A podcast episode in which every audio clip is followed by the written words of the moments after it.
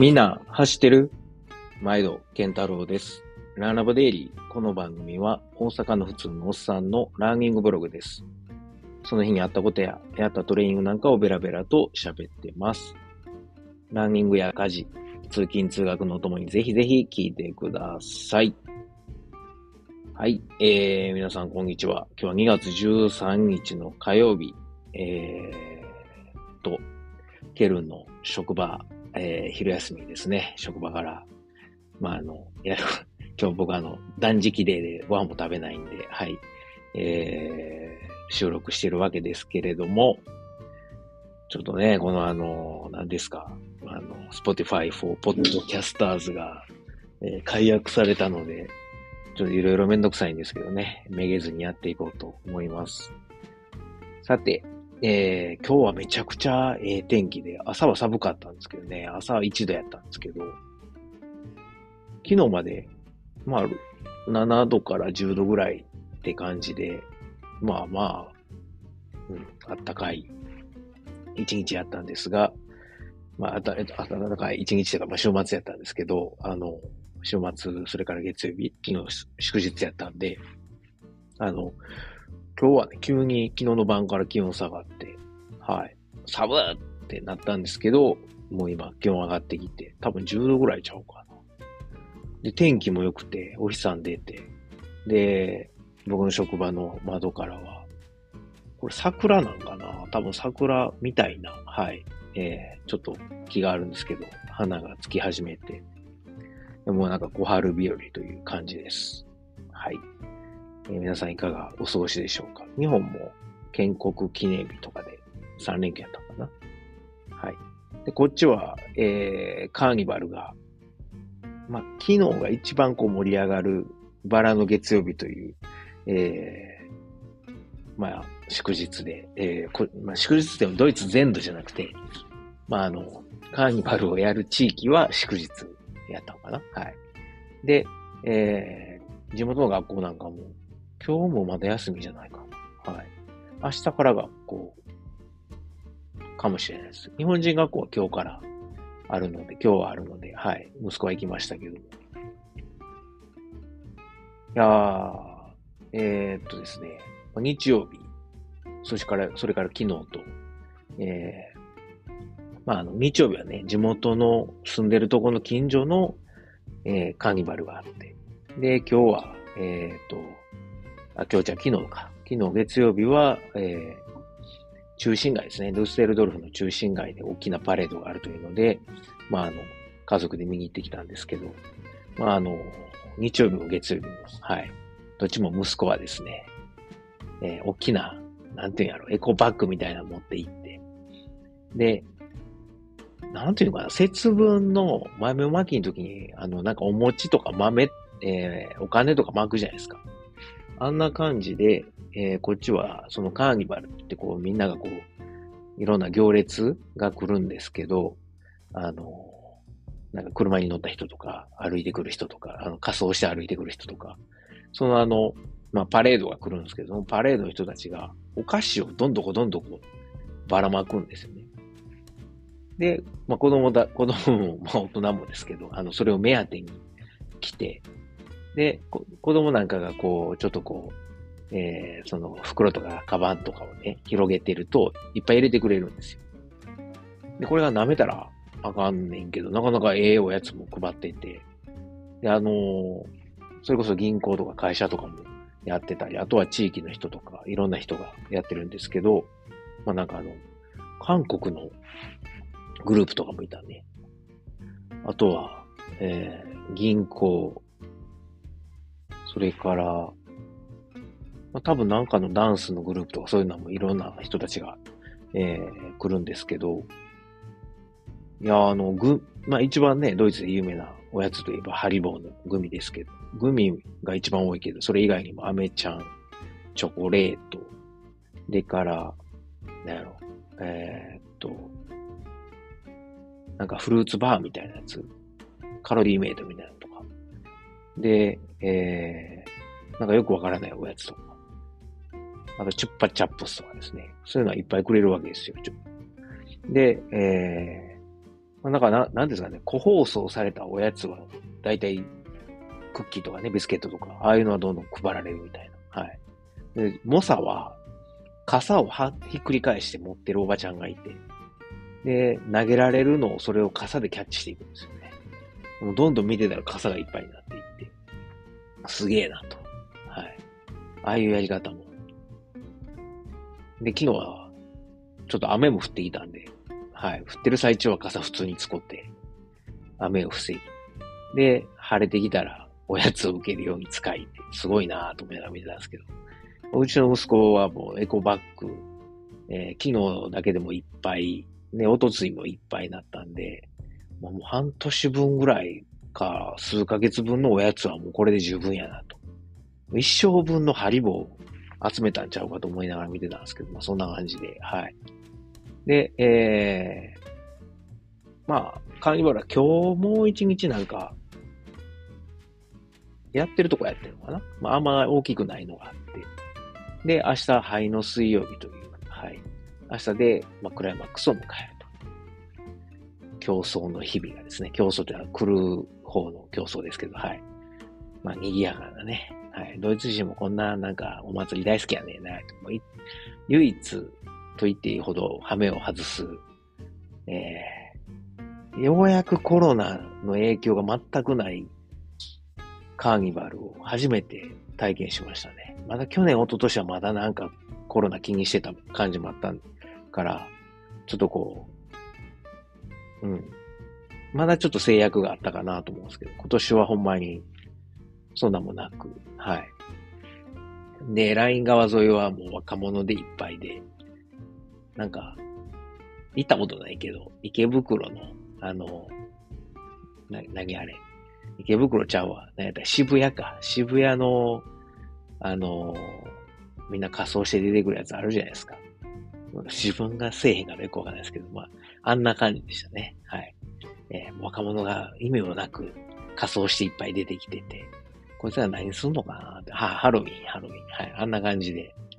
もうなんか、みんなビール片手に若者がすげえ人数集まってましたね。阪神優勝した時の引っ掛け橋の上みたいな感じでしたけど、はい。さてさて、ランニングの話ですけども、まあ、この週末、えー、僕はちょっと3連休では、土日月と休みやったんですけど、日曜日ちょっと仕事があったので、えー、っと、まあ、家で、はい、家族と過ごしました。土曜日は、えー、朝、えー、っと、森に行って、で、森であの、激坂ですね、新国に教えてもらった激坂。だいたいシャドウ15%ぐらいの、え坂をひたすら登って、降りて、で、また登り返して降りてっていうピストンを、えー、と、何往復したっけ ?5 往復か。だから10回、えー、上まで登ったんですけど、まあ前はね、ふくらはぎの影響でなかなかできなかったんですけど、ようやく走れるようになってきましたね。心拍もだいたい140ぐらいかなはい。上りは。下りは130ぐらいで。はい。で、まあ、この練習のいいとこは、短時間で、1時間で8キロ走って、えー、と、600メートル登りましたね。はい。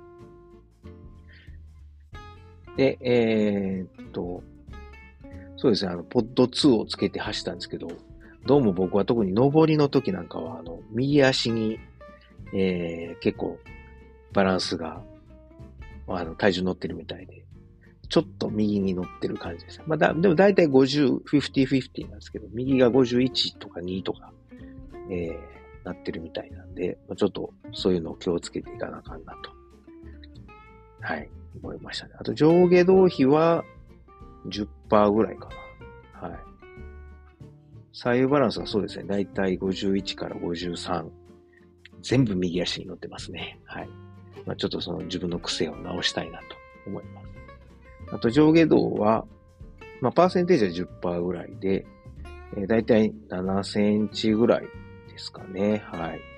えー、まあ、ちょっとあの、フラットではないので、あれですけども、はい。フラットの時はもうちょっと上下動少ないですね。5センチぐらいですね。はい。まあ、こういうのがポット2で見れると。まあでもやっぱポット2一番嬉しいのはあれかな。あの、トレミの、うん、トレーニングがわかるっていうのが、はい、えー、ペースとか全部取れるのがいいですね。で、えー、この日は家に帰って、というのはカーニバルが始まるから、ほんまやったら森でクールダウンしたかったんですけど、まあ、もうとりあえず家に帰って、車の駐車場なくなったとこもあるんで、えー、駐車場止めて。で、一回家帰ったんですけど、ほな、息子がご飯食べ終わっていて、朝ご飯。で、よかったらラインが走りに行くって言ったら、行く行くって言うんで、一緒に45分間、7.68キロですね。いや、びっくりしましたね。結構走れるようになったな。だいたい5分半から5分40秒、45秒ぐらいかな？のペースで一緒に、えー、走って走れるようになったんで、はい。息子もなんか楽しそうで、ライン川沿いを走って、最後は、あいつの通ってる日本人学校にね、えー、方回ってぐるっと走ったんですけど、いや、楽しかったですね。また、えー、行こうなっていう感じで言ってたんですけど。まあ30分ほど走ったんね。とか、まあ40分ぐらい走っても、まあ5キロぐらいがせいぜいやったんだけど、走れるようになりますね。やっぱどんどん大きくなるね、子供は。はい。羨ましい。常に成長曲線。はい。で、えー、日曜日。日曜日仕事が9時からだったので、朝、雨降ってたんですよね。で、朝ジム行って、ジムで、えー、ビルドアップ走を30分。これは、えー、時速10キロから始めて、5分ごとに、えー、1キロずつ、えー、時速を上げて、なので時速10、11、12、13、14、最後15ですね、キロ4分で走ると。いうので、ちょうど30分ですね。はい。えー、走りました。やっぱこれ見ても、ちゃんと、はい、あの、ポート2で正確に撮れてるので、ちゃんと階段でね、できてるので、素晴らしいなと。で、それやった後に、今度はおかわりで30分、えー、インターバルを、えー、トレッドミルでしましたね。これは、えー、っと、まあ、時速10キロ、キロ6で3分走って、あとは、えー、キロ4、時速15キロで3分。で、えー、時速10キロで3分。これ1セットで、これを5セットですね。で、最後クールダウンでまた、えー、3分走ったのかな。あ、最後も時間なかったからあれか。5セット目の3分をクールダウンしたのか。はい。ということで、33分走りましたね。はい。まあ、結構、すごい汗かきました。で、えー、っと、日曜日仕事して、その後、えー、ケニアのトレッドミルに乗る、えー、トレッドミルを走るトレイルランナー、水野さんと、えー、ポッドキャストを収録したんですけど、皆さん本編聞いてくださいましたでしょうか？結構、ええ話が聞けたなと、えー、思うんですけども。はい。で、えー、実際にですね、僕、えー、その、水野さんに、あ、教えてもらったことを、今日やったんですけどね、その前に昨日ですね。昨日は朝、えー、ライン側を21キロ、1時間50分ですね。はい、えー、走りました。はい。ちょっと午後からカーニバルを見に行く予定だったんでね、あの、サクッと21キロだけ走って、はい。心拍だいたい130後半ぐらいに抑えるような感じで、平均心拍136で、はい、走りました。で、今朝ですよ。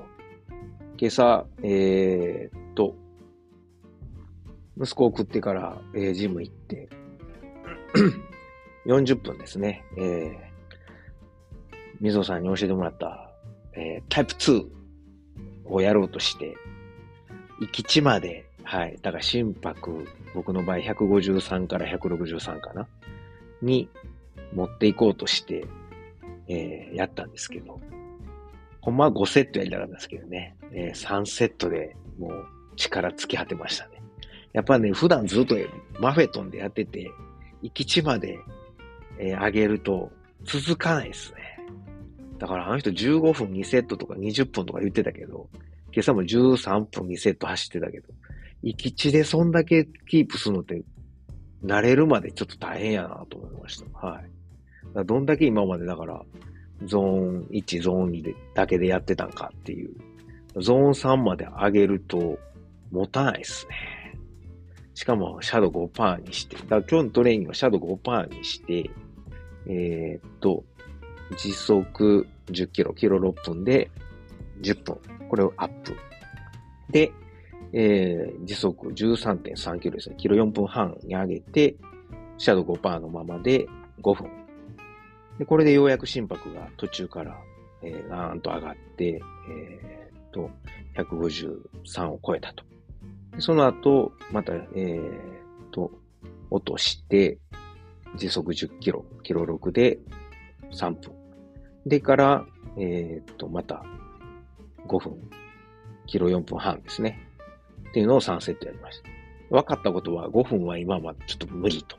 はい。できるけど、これセットたくさんできないので、3分間にして、5セット、6セットの方が良いかなと。まあ結局一緒なんですけどね。3分5セット、もう5分3セットも結局、駅地で15分走ってるんでいいんですけど、まあなんか、うん、なんか罪悪感みたいなのをもっとやりたいのにっていう。でもできないっていう。きついっすね。まあ慣れていたらできると思うんですけど、で今までフラットでトレミのインターバルしてたのを、まあ、水野さんの真似してですね、えー、5%シャドウつけてやってみたんですけど、これ多分シャドウつけへんかったら、フラットやともっとスピードを上げなきゃいけないと思うんですよね。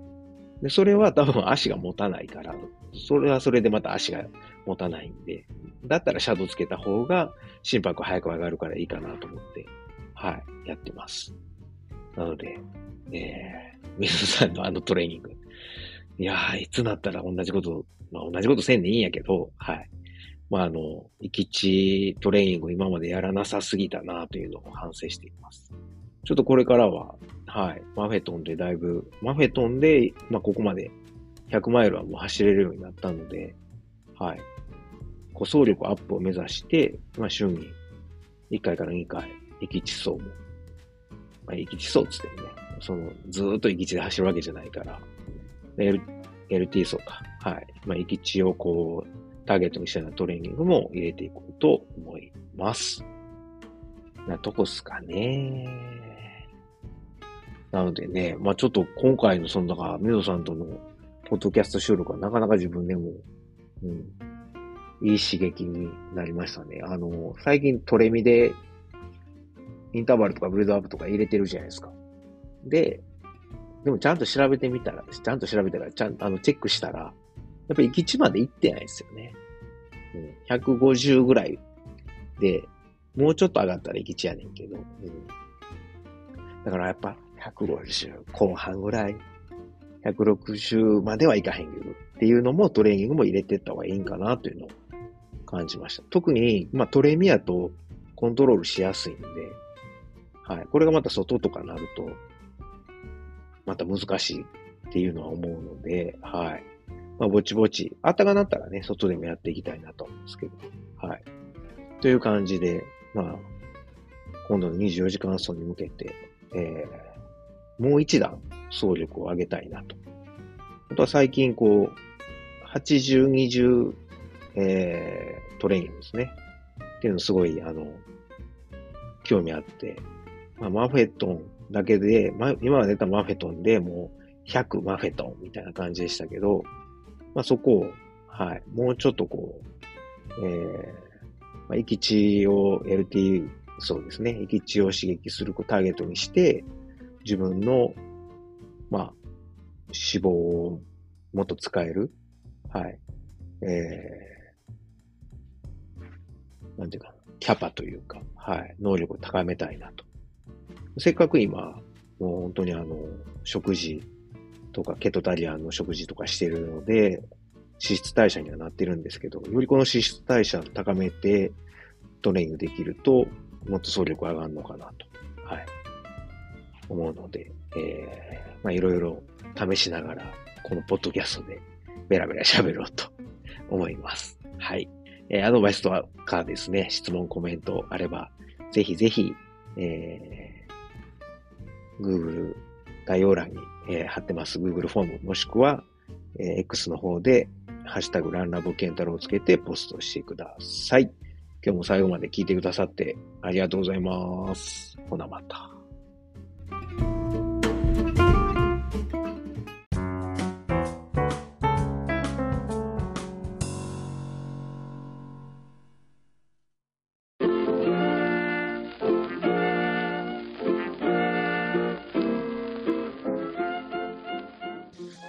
今回もランラボを最後まで聞いてくださってありがとうございます。えー、ちょっとここで CM です。ランラボでは、まあ、あのー、放送の中で、放送っていうかね、えー、いつも喋ってますけれども、あのー、自分の実家であるですね、駒川あずま屋、はい、親父とおかんがやってる、えー、大阪駒川いうところでね、やってる、あの、まあ、関東でいうところの佃煮屋、昆布屋なんですけれども、はい。えー、駒川あずま屋をこっそりですね、親父ら多分知らんと思うんですけども、こっそり応援しております。で、えー、この放送を聞いてくださってる皆さん、もしよかったら、えー、一年に一遍でもいいので、えー、駒川あずま屋をつこたってください。あのー、駒川は漢字で、えー、何？馬辺に俳句の句って書いて、駒。で、川は、あの、三本線の川ですね。で、あずまやなんですけど、僕の名前はあーに数に点々であずまなんですが、あの、あずまやの場合はあーに通に点々であずまやでございます。はい。えー、ひらがなであずまやと、えー、通に点々であずまやと、えー、もう一度言います。駒川漢字。あずまや、ひらがなで、通に点々のあずまやで、えー、ググっていただくと、え、簡単に出てくると思うんですけれども、ちょっとね、古臭いウェブサイトなんですが、こちらの方に商品、情報載ってますんで、よかったらご覧ください。もしくは、えー、この、ポッドキャストの概要欄に、いつもあの、駒川東屋の、えー、ウェブサイトの URL 載せてますんで、そちらから、えー、見ていただくこともできます。はい。えー、ぜひぜひお使いください。ちなみにおすすめなんですけれども、まあ、あの、えー、駒川東屋の3枚看板がございまして、えー、松葉塩吹き。これが、あの、塩吹き昆布を松の葉のよ,、えー、ようにですね、えー、細かく、えー、細く刻んだものなんですけども、これはもう、ご飯に乗っけるだけでも美味しいですし、お茶漬けにしてもうてもええし、おにぎりに入れてもうても、おにぎりにまぶしてもうても、何にしても美味しいです。パスタにね、入れたり、僕は最近サラダに、え、かけて食べたりしてます。ええ出汁出るんで、おすすめでございます。塩味も効いていい感じでございますので。はい。で、えー、それからですね、3枚看板、2枚目が、ま、松茸昆布ですね。えー、もう秋の味覚の松茸を一年中楽しんでもらえると。はい。えー、その松茸昆布、松茸昆布、しののめです。まあ、松茸昆布他にもあるんですけど、このしののめは上等な方の、はい、昆布とで、しの、えー、松茸がですね、でかいんですよ。ごろりとした松茸の、えー、スライスが入ってますんで、間違いなく満足してもらえると思います。この、えー、松茸昆布しののめ。はい。これもご飯と食べてもいいし、いや、もうこれだけで日本酒、焼酎、ビールいけますね。当てにぴったりです。それから、えー、もう一つがですね、ちりめん山椒でございます。昆布ちゃうやんっていうのはね、さておき。はい。えー、甘辛く煮込んだちりめんに山椒がピリリと効いていてですね。もうこれもご飯、えー、お茶漬け、えー、それから、えー、おにぎり、もう何でもござれなんですけれども、まあ、そのまんま当てでね、えー、行くのもいいんじゃないでしょうか。まあ、ケト、ね、えー、ケトやってる僕としては、あの、タンパク質豊富なんで、はい。えー、そのまま食べたり、サラダにかけたりしてですね、えー、いただいてます。あとはあれかな。豆腐に乗せて食べるのもなかなかおしゃれな食べ方かなと。さっき言ったあの、松葉とこのちりめん山椒ちょっとずつ、あの、冷ややっこにですね、乗っけて、もしくは湯豆腐に、入れて食べるっていうのもすごく美味しいので、やってみてください。もちろんね、もうご飯、ご飯にのけて食べるのが間違いない。はい。ですが、まあ、僕はケト、ケトやってるんで、はい。えー、まあ、それ以外の食べ方もやっております。それから、あの、まあ、佃煮だけやのうとですね、ふりかけとか、もうすごい安い値段でありますんで、昆布のふりかけ、はい、鰹節とかも入ってますし、あの、もういかがでしょうか。はい。えー、ご飯にご飯のお供、それからおにぎりなどなど、えー、まあ、サラダに振りかけるなどなどいけると思いますんで、えー、ふりかけなども使っていただければと思います。あとはね、えー、走りに行くときですね、とか山歩きに行く、走りに行く、それからちょっとロング走するときのお供に使っていただきたいのが昆布飴です。あのー、スコンブは結構皆さんね、えー、売店キオスクなんかで売ってるんでご存知だと思うんですけども、昆布飴、これもいいですよ。なかなか変わった味で。あの、昆布飴2種類あって、僕のおすすめは味きらりですね。この味きらりは、えー、柚子の味が、あの、する優れもので、あの、柚子ですからね。まあ、ビタミンも含まれていて、疲労回復にもいいし、何よりも甘さ控えめでね、あの、補給にぴったりです。いきなりこう、なんていうの、えー、インシュリンショック、ドーンってなるようなこともないんで、はい。ちょっと控えめな甘め、甘さの昆布飴、これを補給食にいかがでしょうか。あとは、なんといっても、まあ、鍋のシーズンとか、えー、一年中ね、えー、汁物を食べはると思うんで、まあ、あの、だし昆布。はい。だし昆布も、えー、だし昆布を揃えてますんで、ぜひぜひ、えー、あずまやのだし昆布も使ってください。はい。スーパーのね、薄っぺらい水につけても一個も大きならへん昆布とは全然ちゃいますんで。あの、昆布水にしてもよし、えー、出し取るね、えー、スープ、えー、何、汁物、それから鍋などに入れていただくとほんまに大きなるんで、ほんまもの昆布ってそんなもんなんですよ。はい。えー、出し出します。えー、出し出ます。はい。ってなわけで、えー、駒川あずまへの青年でございました。あと、いとこのですね、マー君が、養蜂家をやってまして、稲川養蜂というのを、えー、兵庫県の稲川いうところでね、やってます。えー、蜂蜜、これも栄養満点なんで、ぜひぜひ、えー、蜂蜜食べたなったパンのお供が欲しい。ね。コーヒー、紅茶に、えー、砂糖入れるのはちょっとなぁ、ちょっとなぁ、うんって思ってはる人は、どうでしょうか？蜂蜜入れてみては。あとは、えー、ナッツを蜂蜜につけたおしゃれなものとかですね、あります。その蜂蜜をそのままヨーグルトに入れてもいいし、そのナッツ漬け、な、あ、蜂蜜漬けのナッツかな？はん、そっちはね、はい。えー、を、こう、ヨーグルトと食べてもらうもよし、はい。もうそれも健康間違いなしなので、はい。マー君が育てた蜂、はい。その蜂さんがね、えー、集めてきてくれた、えー、蜂蜜をぜひぜひご賞味ください。こちらもですね、概要欄の方にリンク貼ってますんで、えー、皆さんからの、えー、まあ、この、ポッドキャスト聞いてくださってる方からの応援をお待ちしております。というわけで、えー、CM のコーナーでした。ありがとうございます。